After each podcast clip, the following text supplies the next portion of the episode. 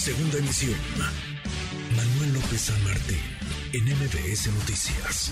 Hemos platicado en estas últimas semanas de la situación de la pandemia de COVID-19. Afortunadamente está, vaya, en el mejor momento desde que llegó este coronavirus, este nuevo coronavirus a nuestras vidas. Los casos graves, las hospitalizaciones, las muertes en niveles bajos, en los niveles más bajos desde que se contabilizan los, los casos.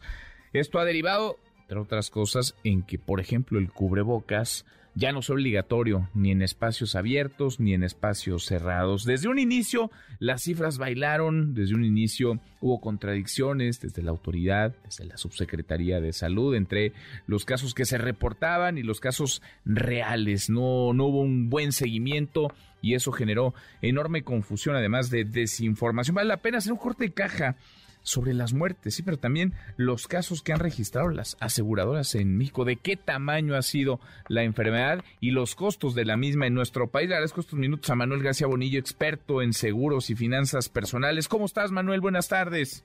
Tocayo, muy bien, gracias. ¿Y tú? Bien, muy bien, muchas gracias por platicar con nosotros. ¿Qué datos, qué datos tienes? qué gusto. Sobre este tema, sobre las muertes, sobre los casos y sobre los registros de las aseguradoras en México, Manuel. Sí, fíjate, cifras muy interesantes. De acuerdo a la AMIS, desde que empezó la pandemia, se han registrado en la población asegurada, es decir, únicamente las personas que cuentan con un seguro de vida, 155.740 defunciones. Las aseguradoras han pagado más de 35.4 miles de millones de pesos. Han pagado 227.770 pesos por asegurado. Es decir, la población está bajo asegurada. No es posible hacer frente a una situación eh, económica con estas cifras. 155.740 defunciones, de, de personas aseguradas. De personas aseguradas, de las que tenemos registro. Sí, porque la cifra, digamos, rondaría los 600, 700 mil mexicanos. Es decir, sí, hay muchas, hay muchas personas que perdieron un ser querido que no estuvo nunca asegurado. Exactamente, solo 11.3 millones de adultos tienen un seguro de vida. Ahora, es, eh, es, es, un, es un dinero, sería el evento, digamos, que más ha costado a las aseguradoras. Totalmente. Fíjate que antes eran enfermedades cardiovasculares y eh, ahora fue superado por, por COVID. Y ya en segundo lugar quedaron enfermedades cardiovasculares. Sí, es lo más que ha pagado la industria. Lo más, lo más que ha pagado. De este tipo.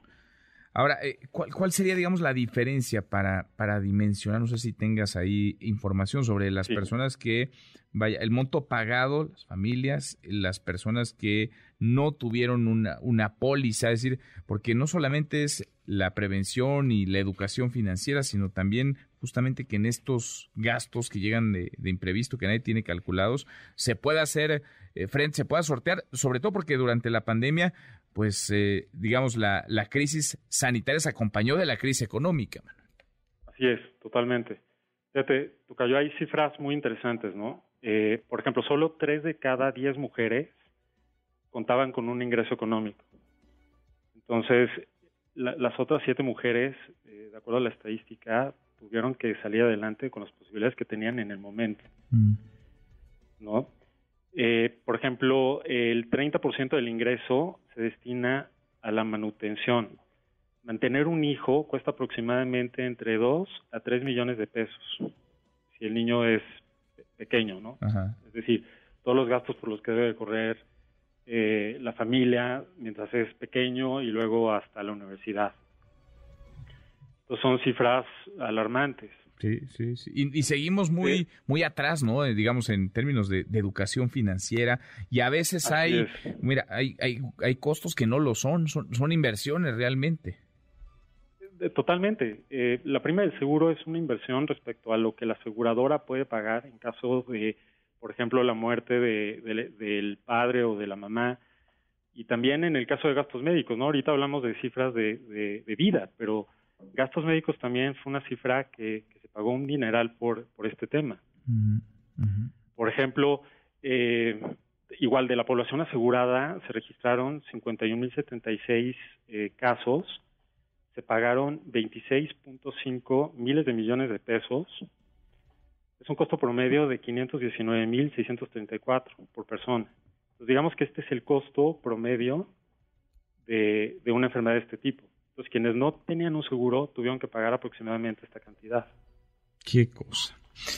Qué cosa. Y después de la, de la pandemia, ¿cómo has visto? Eh? ¿Cómo se ha movido el mercado? ¿Hay más gente asegurándose? Ha, ha disminuido considerablemente el pago, por ejemplo, de gastos médicos. Uy. Eh, ya, ya las personas eh, no tienen que hospitalizarse, ya prácticamente todo el tratamiento es en casa y con medicamentos que no requieren, digamos, o están por debajo del deducible.